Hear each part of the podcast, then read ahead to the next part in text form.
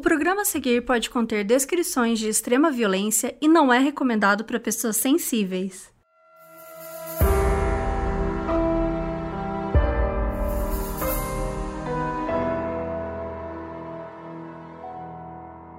Oiê, eu sou a Mabê. E eu sou a Carol Moreira e hoje a gente vai falar de um criminoso que causou pânico em Nova York nos anos 70. David Berkowitz tinha uma relação intensa com o abandono e religião, e ele foi vítima de uma paranoia incontrolável. Ao todo, foram seis mortes e 11 pessoas feridas, seja física ou psicologicamente. O caso completa 45 anos agora em 2021 e até hoje continua na memória de muitas pessoas. Hoje, a gente vai contar a história do filho de Sam.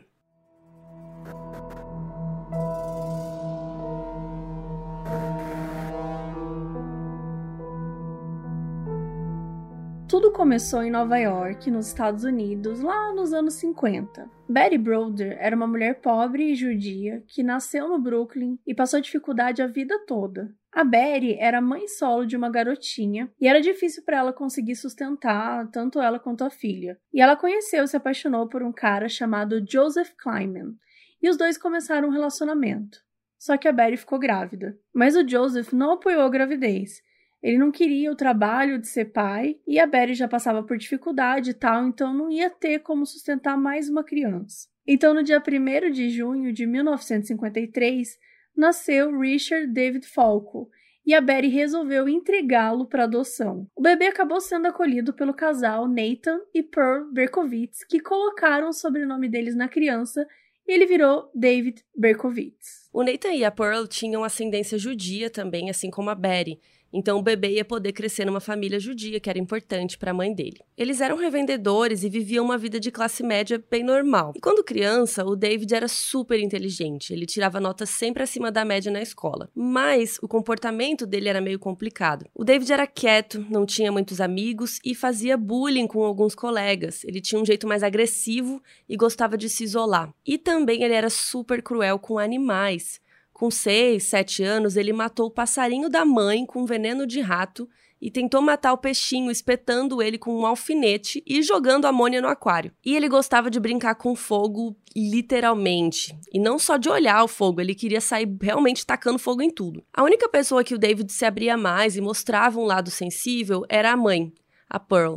Mas isso não durou muito tempo.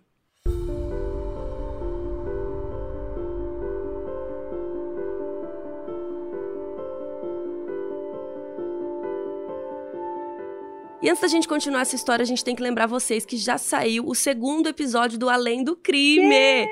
que é o nosso programa no canal do YouTube da Netflix. O episódio 2 é sobre a série Mistério Sem Solução e o episódio específico é A Casa do Terror, que fala da família do Pom. Gente, é muito tensa essa história. Vocês falam pra gente, já falaram, né, várias vezes pra gente contar aqui. Então a gente não trouxe aqui ainda, mas a gente levou lá pro canal do YouTube da Netflix no nosso programa e a gente queria convidar vocês, caso vocês ainda não tenham assistido, a ir lá assistir. Se não assistiu o programa 1, vai assistir também. Gente, tá um sucesso o programa 1, já bateu 70 mil visualizações, a gente tá muito feliz. Foram só duas semanas, então, sério, obrigada de verdade e dá o like, deixa seu comentário, deixa também a sua opinião, se você está curtindo, se você pensa de uma outra forma, que a gente pode, enfim, fazer alguma outra coisa, sabe? Sugere aí, dá dicas que a gente está ouvindo tudo. Sim, então entre lá no YouTube da Netflix, é só pesquisar Netflix Brasil, ou até se você colocar na busca do YouTube Além do Crime, você acha já nosso programa é sobre a família Dupont. Então vamos lá, vamos voltar para a história do David Berkowitz. Quando David entrou na adolescência, a mãe dele faleceu. E isso afetou muito ele, porque ela era a única para quem ele mostrava o lado vulnerável dele. E daí, rapidamente, o pai dele se casou com uma outra mulher, só que o David não gostava muito dela, ele não curtia o fato da mãe dele ter sido, entre aspas, substituída. E acontece que essa mulher era super entusiasta de ocultismo e, mesmo não gostando da madrasta, o David aprendeu algumas coisas com ela sobre isso. O ocultismo ele se baseia em acreditar na força das coisas que são inexplicáveis, que não são mensuradas pela ciência E pode variar, né, em relação para as pessoas que estão estudando, mas em geral tem a ver com coisas místicas ou sobrenaturais. Então, sabe os casos bizarros que a gente traz geralmente aqui e tem a ver aí com espírito, essas coisas? Pode ou não ter ligação com isso. A família Berkowitz era muito religiosa e o próprio David também era quando ele era um pouquinho mais novo. Mas depois da morte da mãe, ele acabou perdendo um pouco da fé no cristianismo. Então começou a explorar outras crenças, incluindo o judaísmo, que já estava no sangue dele e tal, e o ocultismo, que foi influenciado pela madrasta. Quando já estava no fim da adolescência e sentindo falta de uma figura materna, o David conseguiu entrar em contato com sua família biológica, a mãe, Betty, e a irmã, Rosalind, que era um pouco mais velha. E ele começou a visitá-las e estabelecer uma relação entre eles, e tudo foi muito tranquilo elas recebiam ele super bem. E foi importante para ele porque o David carregava um trauma de ter sido abandonado quando nasceu, né? Então, foi legal, mas por algum motivo que nós não sabemos, ele parou de fazer contato, ele meio que foi perdendo o interesse. E pouco depois, o David fez 18 anos.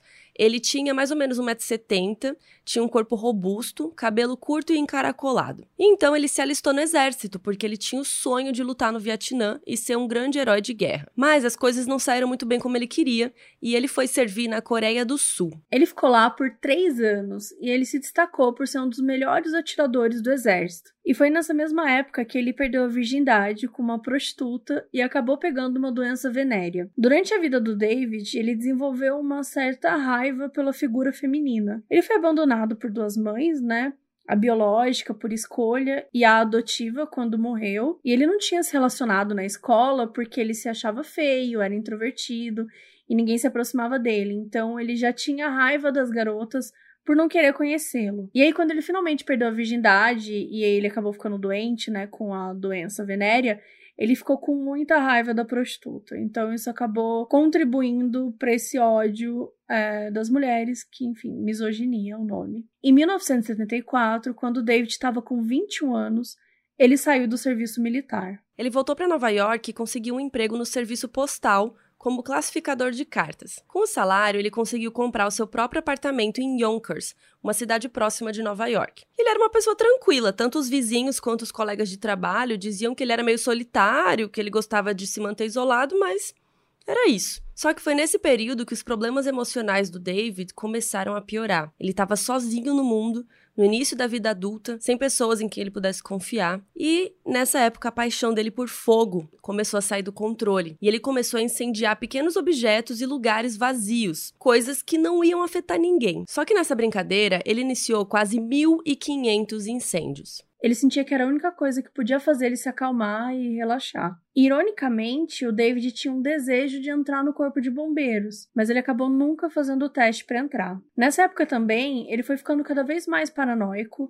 e com dificuldade de se relacionar socialmente. Ele chegou até a desabafar com o pai por cartas e tal, que ele sentia que ele estava sendo perseguido o tempo todo e que as pessoas olhavam para ele e achavam ele feio. O David chegou a dizer que as pessoas queriam que ele morresse que ele era xingado e cuspido na rua, que as mulheres achavam ele horroroso e que os homens riam dele. Ele se sentia odiado, perseguido e ridicularizado, mas dizia também que isso ia mudar de uma vez por todas.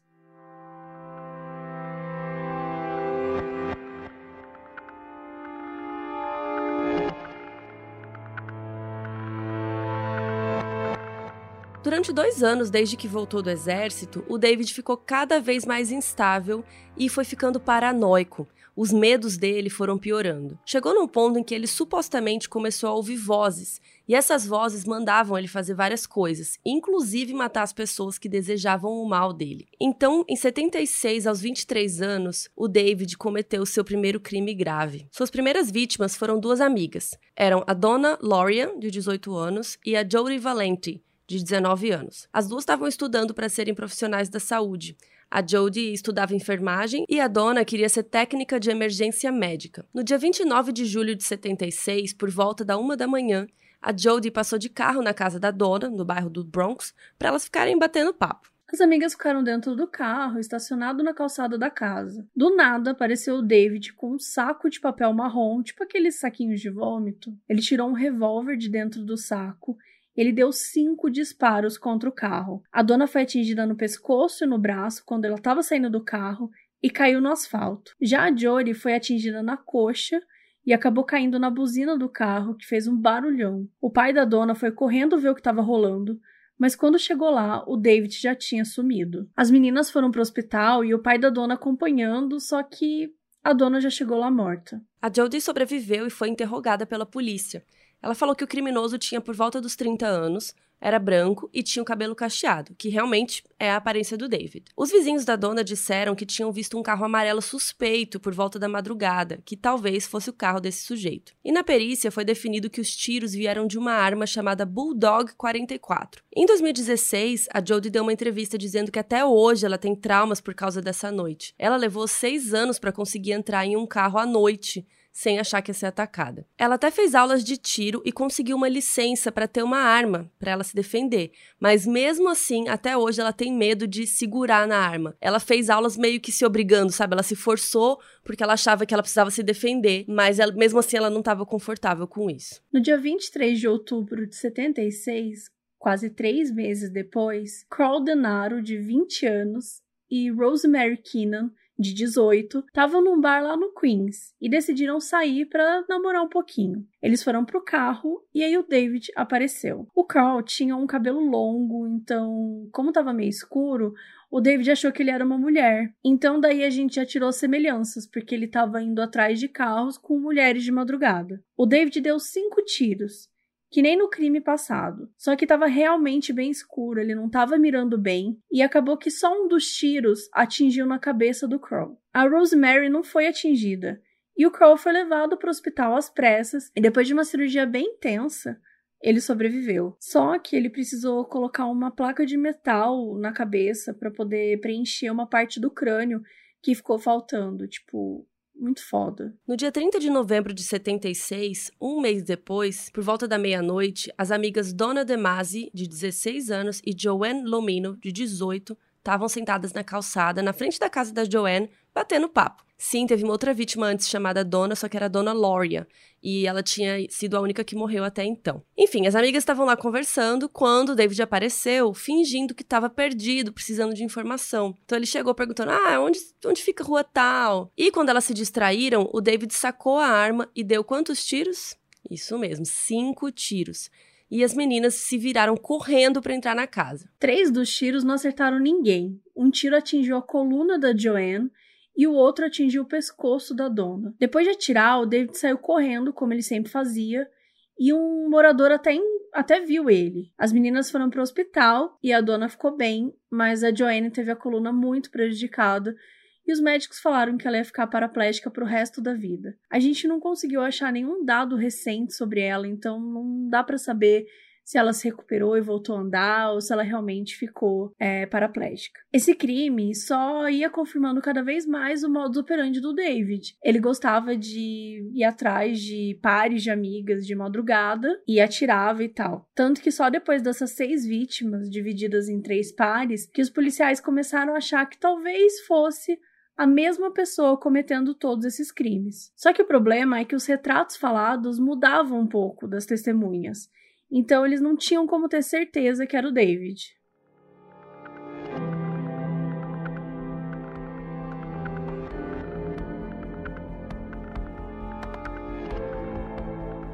E a gente chega agora em 1977, no dia 30 de janeiro. E dessa vez foi um casal, o John Deal, de 30 anos, e a Christine Frund, de 26, que até o momento são as vítimas mais velhas do David. O casal estava num bar eles saíram um pouco depois da meia-noite, foram para o carro, e aí o David disparou contra o carro, como ele sempre fazia. O John não foi atingido, mas a Christine recebeu um tiro na cabeça. Ela chegou com vida no hospital, mas acabou não resistindo e faleceu, se tornando a segunda morte causada pelo David. E esse crime foi decisivo para a polícia realmente ligar tudo à mesma pessoa, porque foi a quarta vez que esse bandido usou a mesma arma, a tal Bulldog 44. Então, por causa da arma, a polícia ficou mais confiante de que todos esses crimes eram cometidos por uma só pessoa. Cinco semanas depois, no dia 8 de março, a jovem Virginia Voskerician gente, sei lá se é assim que fala. Ela tinha 19 anos e estava voltando para casa andando no Queens, por volta das sete e meia da noite. E aí um homem começou a andar rápido atrás dela, na calçada,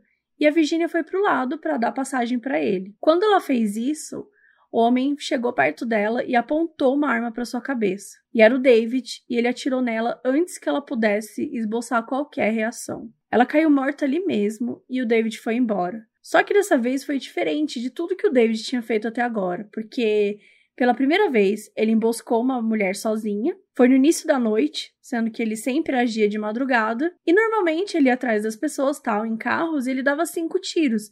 Dessa vez ele tinha dado um só, mais mortal. Mas uma coisa continuava igual: a arma. E como a gente já falou, essa foi a gota d'água para a polícia. Eles falaram, gente, é o mesmo cara. E aí começaram uma caçada. E eles deram para o David o nome de assassino do calibre 44, porque era a única informação que eles tinham sobre ele. Foi criada toda uma força-tarefa da polícia sob a liderança do inspetor Timothy J. Dowd. A operação foi anunciada na mídia oficialmente no dia 14 de abril e foi feita muita propaganda em torno disso e do nome assassino do calibre 44. O número do telefone do atendimento da polícia foi divulgado em massa para que pessoas que tivessem alguma pista do criminoso pudessem ligar. Depois do assassinato da Virginia, levou mais cinco semanas para o David voltar ativa. E ele resolveu voltar para o modus operandi antigo, ir atrás de pares e tudo mais. No dia 16 de abril, o casal Alexander Exol de 20 anos, e a Valentina Suriani, de 18, estavam no carro deles lá pela área do Bronx. O David apareceu do nada, já atirando, e dessa vez foi certeiro. Os dois primeiros tiros foram direto no crânio da Valentina e ela morreu na hora. Os dois tiros seguintes foram também na cabeça do Alexander. Ele foi encaminhado para o hospital, mas morreu algumas horas depois. E quando a polícia chegou no local, eles encontraram uma carta.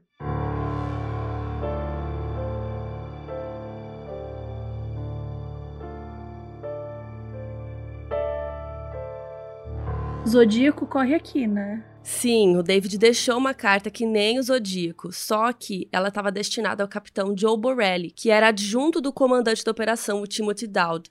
E essa carta passou na mão de uns oito policiais, então ela ficou cheia de impressões digitais, mas mesmo depois de isolarem as digitais, eles não conseguiram achar as do David. Provavelmente ele segurou a carta só usando luvas, então não dava para detectar. Tá, mas o que, que a carta dizia, né? Várias coisas, mas a principal foi que ele próprio se denominou como filho de Sam, sendo que até o momento o nome que a polícia estava dando era o assassino do calibre 44. Essa carta tem quatro páginas, então é bem grande para a gente ler e destrinchar aqui no episódio, mas para quem for nosso apoiador do Catarse, a gente fez uma análise detalhada da carta inteira. E é óbvio, quem ainda não se inscreveu no Catarse, o link está na descrição do episódio. É catarse.me barra modusoperandi e lá você tem acesso a esses conteúdos exclusivos, além de ajudar a gente a manter o podcast. Então a gente vai ler agora alguns trechinhos da carta, lembrando que a carta foi escrita em inglês, então a gente está fazendo uma tradução livre aqui. Abre aspas. Eu estou profundamente magoado por vocês estarem me chamando de odiador de mulheres.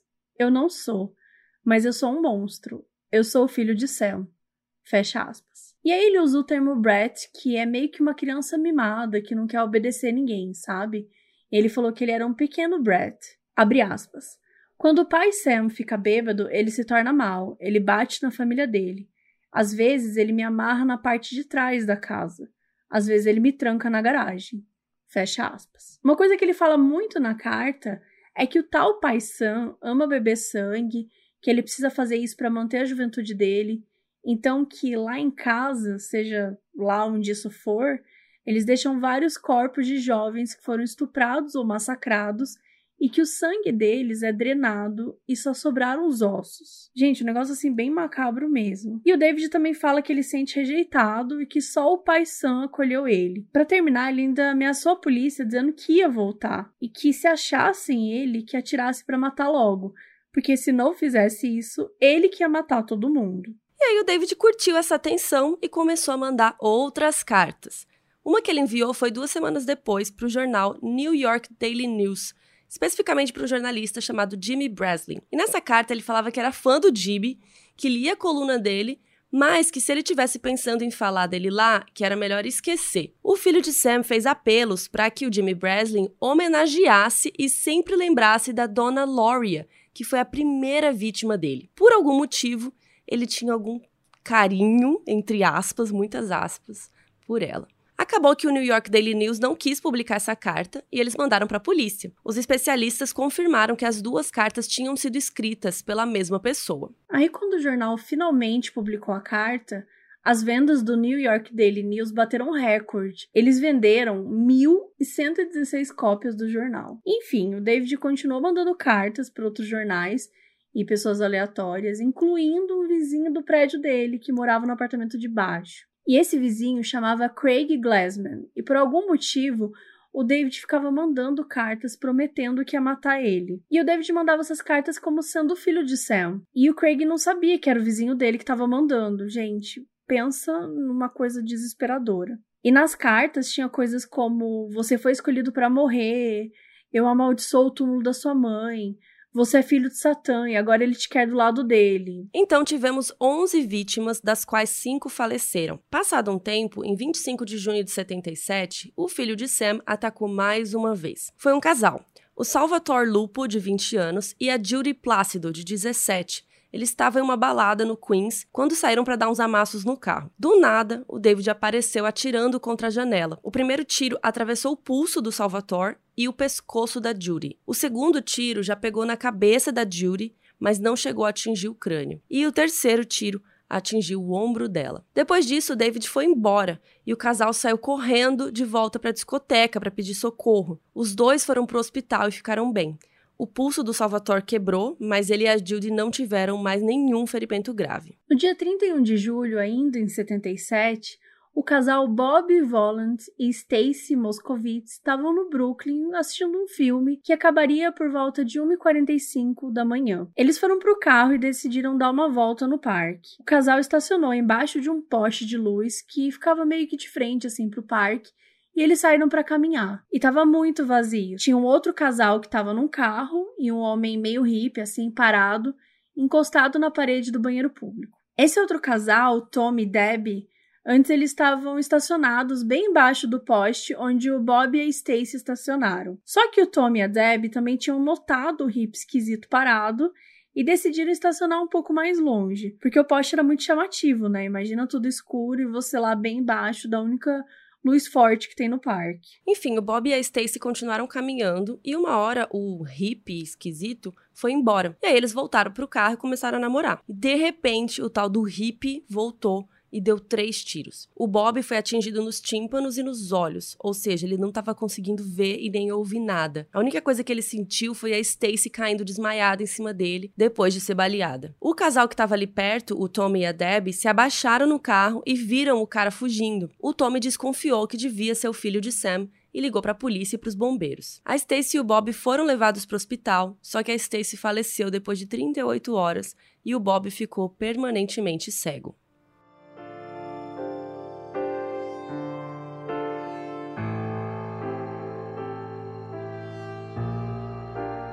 E o cerco começou a se fechar no dia 9 de agosto de 77, que foi um pouquinho mais de uma semana depois desse último crime. O David voltou ao mesmo local e ele deixou o carro estacionado numa área que não podia. E aí, quando o carro estava lá sozinho, um policial veio e colocou uma multa e depois foi embora. Uma testemunha que estava passando viu o David com um objeto preto na mão, que poderia ser uma arma. E o David olhou para ele de uma maneira estranha, como se estivesse estudando ela e tal, até que entrou no carro e foi embora. A testemunha achou suspeito e ligou para a polícia. E como não tinham sido muitas multas feitas naquele dia, eles conseguiram chegar no nome David Berkowitz. Mas essa não era a única ligação que a polícia recebeu sobre ele. Lá em Yonkers, que é a cidade perto onde o David morava, uma garota chamada Witch Carr ligou dizendo que o pai dela era vizinho do David e que o David estava ameaçando ele. E sabe qual era o nome desse vizinho? Sam. Sam Carr. Lembra daquele vizinho do David que recebia mensagens do filho de Sam ameaçando? Então, não é esse vizinho. Aquele cara se chamava Craig. O cara é viciado em ameaçar vizinhos. Sim. Esse daqui se chamava Sam e recebia mensagens do próprio David. E o Sam morava no mesmo prédio dele e tinha um cachorro, um labrador retriever, chamado Harvey. Só que o David sempre dizia que ele era incomodado por esse cachorro que ficava importunando quando ele passava no corredor. E aí, o David mandou uma carta pro Sam, meio que ameaçando, dizendo: Ó, oh, Você dá um jeito nesse cachorro, senão eu vou dar. E o David chegou a atirar no cachorro quando encontrou ele sozinho uma vez, mas o doguinho acabou se recuperando. O Sam ficou assustado e foi na polícia. E aí, no dia 10 de agosto, a gente tinha o Sam na polícia de Yonkers, o relato da testemunha na polícia de Nova York, e finalmente rolou uma ligação entre as duas delegacias e tivemos um match. Os policiais de Nova York acabaram reconhecendo a letra do David, que era a mesma letra do criminoso que estava mandando as cartas. Eles compararam direitinho lá, né, oficialmente, e deu que sim, era a grafia do David. Então eles conseguiram mandado de busca e apreensão e ficaram esperando na frente do prédio do David. E quando ele chegou, já foram direto vasculhar o carro dele. E lá estava o revólver calibre 44, várias anotações e rascunhos de cartas com a assinatura do filho de Sam, prenderam o David ali na hora mesmo e ele ficou super tranquilo. E ele disse: Eu sou o filho de Sam. Meio que com orgulho, sabe? E ele ficou sorrindo o caminho todo até a delegacia. E lembra daquele recorde de vendas do jornal que, enfim, aconteceu quando falaram da carta do filho de Sam? Então, o recorde foi batido novamente quando noticiaram a prisão dele. Um dia depois de ser pego, 11 de agosto, o David foi interrogado e contou umas coisas bem estranhas.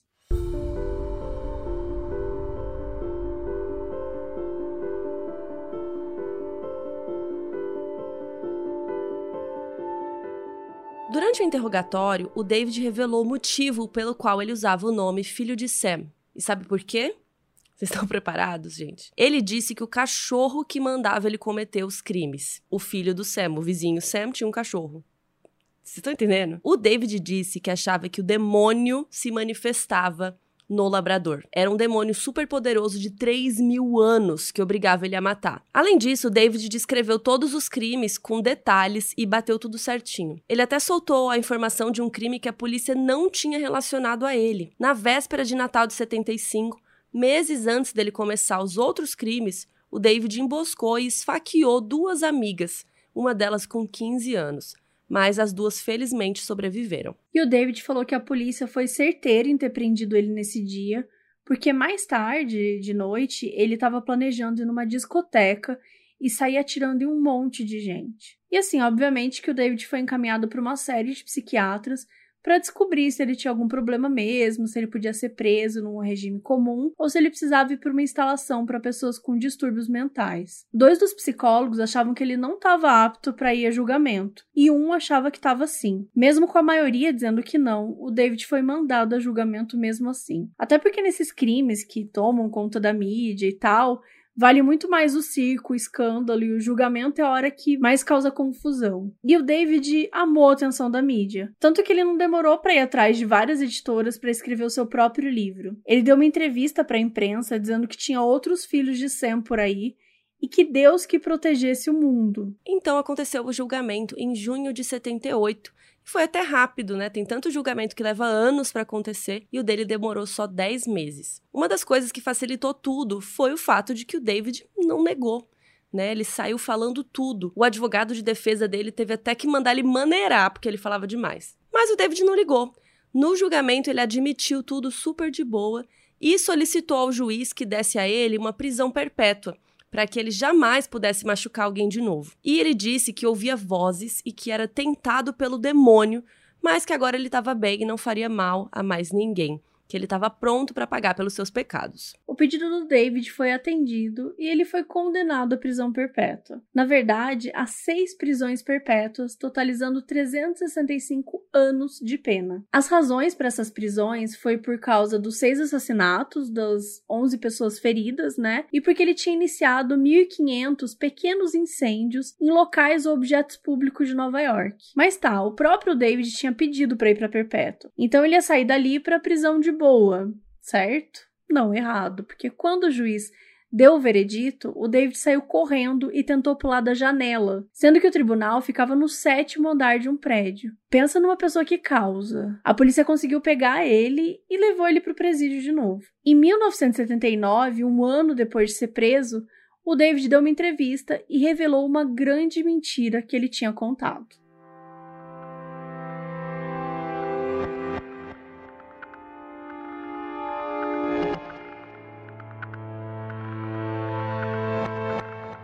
Em Em 1979, o David Berkowitz deu uma entrevista para o Robert Ressler, um agente do FBI que a gente já citou aqui e que talvez vocês conheçam, porque ele também foi uma das pessoas que inspirou a série Mind Hunter, né? O Wrestler seria o equivalente ao papel do Bill Tench na série. E na vida real, ele lançou livros sobre as suas experiências com serial killers. Inclusive, a gente leu todos, a gente ama ele.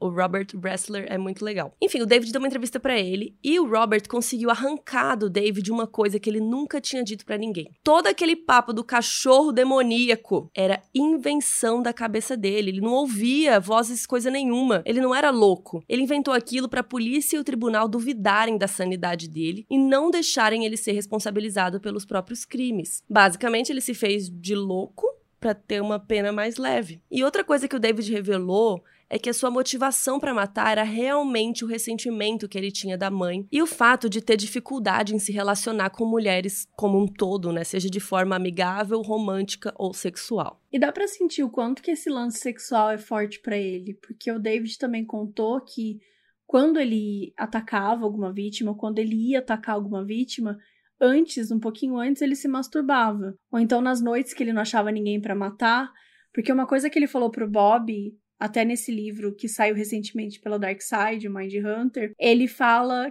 que ele saía para matar todos os dias. Todos os dias ele saía buscando vítimas, mas ele não atacava todos os dias, mas ele saía com a intenção para caçar, né? Então ele tava assim o tempo todo procurando as pessoas. E aí muitas das vezes que ele não conseguia achar, ele voltava nas cenas dos crimes, se masturbava ou relembrava algum outro crime que ele fazia. Então essa parte sexual era realmente muito forte para ele. E uma coisa que o Wrestler constatou durante todas essas entrevistas é que realmente a raiva do David era direcionada para mulheres. Quando tinha um casal de namorados, ele atirava primeiro no banco da carona, que normalmente é onde está a mulher. E contou que ele sempre tinha vontade de ir para os funerais das vítimas, mas que ele não ia porque ele tinha medo de ser pego. E uma coisa que o Wrestler notou também na entrevista era o prazer que o David tinha em saber como que os crimes deles tomaram uma grande proporção. Então, ele ficava indo em bares perto de estações de polícia, qualquer tipo de lugar que tivesse próximo a alguma delegacia, alguma coisa assim, para ver se algum policial estaria lá falando dele. Só que ele nunca conseguiu ouvir nada. E ele passava várias horas assistindo matérias sobre o filho de Sam. E mesmo preso, ele mantinha vários álbuns com recortes de jornais sobre os seus crimes. E uma coisa muito importante que o Wesley conseguiu descobrir também é que o David só teve a ideia de começar a mandar carta para a polícia depois que ele leu um livro sobre o Jack, o estripador. Inclusive, se você não conhece a história, te convido a ouvir o nosso episódio do Modus Operandi que fala toda a história do Jack o Estripador e como vocês podem ver como essa história ainda reverbera em tantos outros casos, né? Muitos anos, centenas de anos depois. Enfim, e que ele começou a fazer tudo isso para manter o mistério vivo e a mídia interessada. No mesmo ano, o David enviou um livro de bruxaria para a polícia de Dakota do Norte com várias anotações, incluindo o nome Arliss Perry, que foi uma jovem estudante da Universidade de Stanford que foi morta e teve seu corpo violado em 74 na igreja da faculdade e o crime ficou sem resolução. Mas o que isso tem a ver com o filho de Sam? Bom, de acordo com as anotações do livro, o David dava a entender que ele sabia o que tinha acontecido com essa moça. A polícia foi até a prisão conversar com ele, mas perceberam que na verdade ele não sabia de nada, ele só falava coisas que já tinham sido divulgadas em jornais e na mídia, não tinha nada de novo. Então eles consideraram que o David só estava querendo aparecer e chamar atenção. 14 anos depois, em 93, o David deu uma outra entrevista falando que na verdade ele fazia parte de um culto satânico e que foram eles que o convenceram a realizar os crimes. Ele disse que só foi responsável por três mortes, que foi a primeira vítima de todas, a dona, que é até aquele falou com carinho, bem entre aspas, na carta para o jornal. E também o casal Alexander e a Valentina, que foi o casal que ele matou depois e deixou a carta para a polícia. De acordo com David, os outros crimes foram cometidos por outros membros do culto. E que eles sempre estavam presentes quando David ia matar essas pessoas. Que os membros estavam lá, dava carona para ele, que sempre ia todo mundo junto. E teve um casal de vítimas, o Carl e a Rosemary, que a gente disse que o David só acertou um tiro, né? Porque estava escuro tal, que ele não estava mirando muito bem. Pois é, de acordo com o David, quem estava atirando nessa noite era uma mulher que fazia parte do culto, mas ela não sabia usar a arma direito, e que por isso que ela não mirou bem. Então o David chegou até a dizer nomes de dois membros do culto, os irmãos John e Michael Carr. Lembra desse nome, Carr? Pois é, esses caras são filhos do Sam Carr, o vizinho lá, o do cachorro. Gente, cismou demais. Tá cismado. E o mais bizarro é que os dois não podiam se defender da acusação porque os dois já tinham falecido. O John faleceu por suicídio em 78 e o Michael sofreu um acidente de carro em 79. E aí, gente, tem toda uma teoria da conspiração, porque foram mortes bem estranhas e alguns acham que eram porque eles estavam querendo sair do culto. O próprio David falou que o motivo que ele inventou todo o lance do cachorro e quis ir preso era para fugir do culto, porque lá no presídio não conseguiriam atingi-lo. E depois desse papo todo dele, até tiveram umas tentativas de reabrir o caso, mas acabou não dando em nada. Apesar disso, muita gente acredita nessa história do culto, inclusive membros da polícia. Porque pensa só, um dos motivos que a polícia demorou a ter o David como suspeito é que em cada crime o retrato falado do assassino mudava, lembra? Então até que faria sentido se fossem pessoas diferentes. Sem falar que pelo menos carros de três modelos diferentes foram associados ao filho de Sam. Então se tivesse mais pessoas, poderia explicar isso também. E até os parentes das vítimas têm algumas opiniões sobre isso. O pai da dona Loria, que é a primeira vítima dele, que socorreu ela e a amiga, acredita super nisso aí. Já o Carl, que foi baleado no crânio, mas sobreviveu, também achava possível ter mais pessoas envolvidas, mas que ele não tinha como provar. O John Douglas, que escreveu o livro Mind Hunter, ele entrevistou o David Berkowitz também e ele não acreditava nessa ideia de culto. Ele achava que o David não tinha condições de agir em grupo e que ele teria feito tudo sozinho. E por sinal, o David também apareceu na série Mind Hunter da Netflix. O episódio que ele aparece é o segundo da segunda temporada e foi muito bem recebido pela fidelidade que já é conhecida na série, como ela representou o assassino. Gente, o personagem é muito parecido. O jeito que ele fala, tipo, é muito, muito, muito parecido mesmo fisicamente. Mas enfim, parece que a gente nunca vai saber a verdade sobre essa história do culto. Então fica aí essa grande teoria da conspiração. Até porque o David tá sempre se contradizendo e uns anos depois ele mudou de ideia e começou a falar que tinha sido possuído pelo demônio e que aí na prisão ele encontrou Deus, então ele ia continuar lá pelo tempo que conseguisse.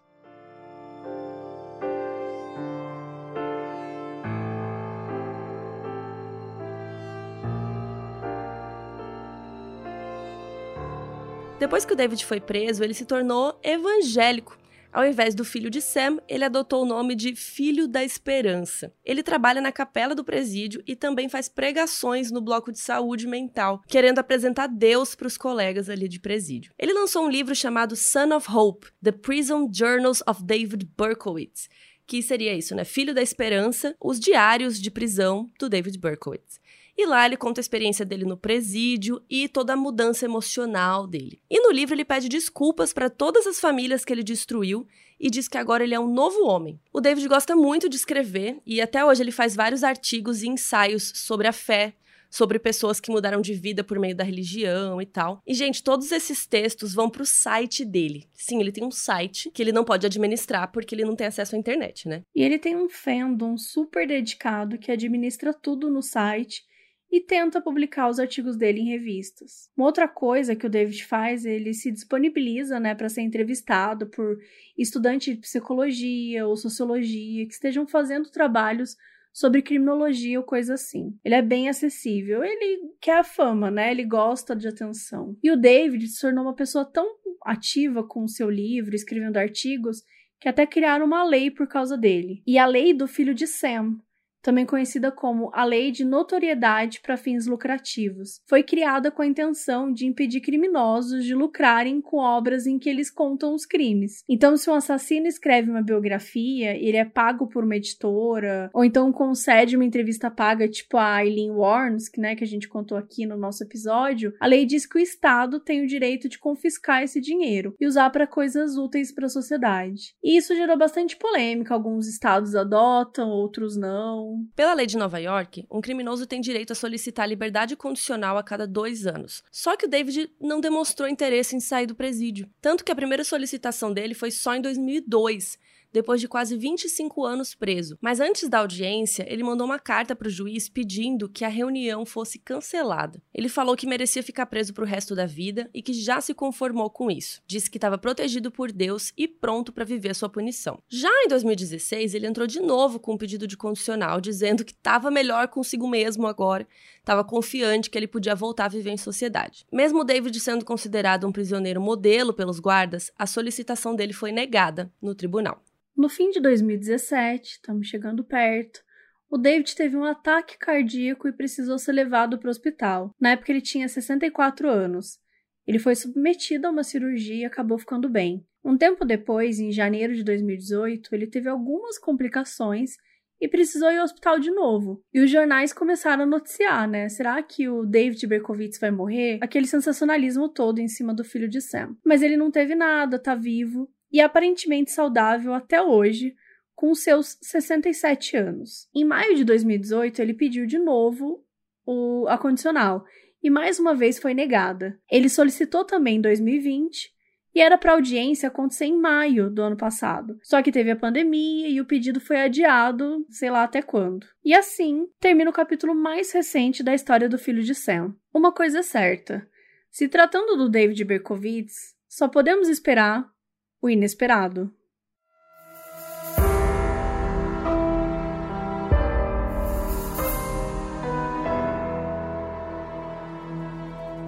Esse episódio foi escrito por Luiz Leite e apresentado por Mabê Bonafé e Carol Moreira.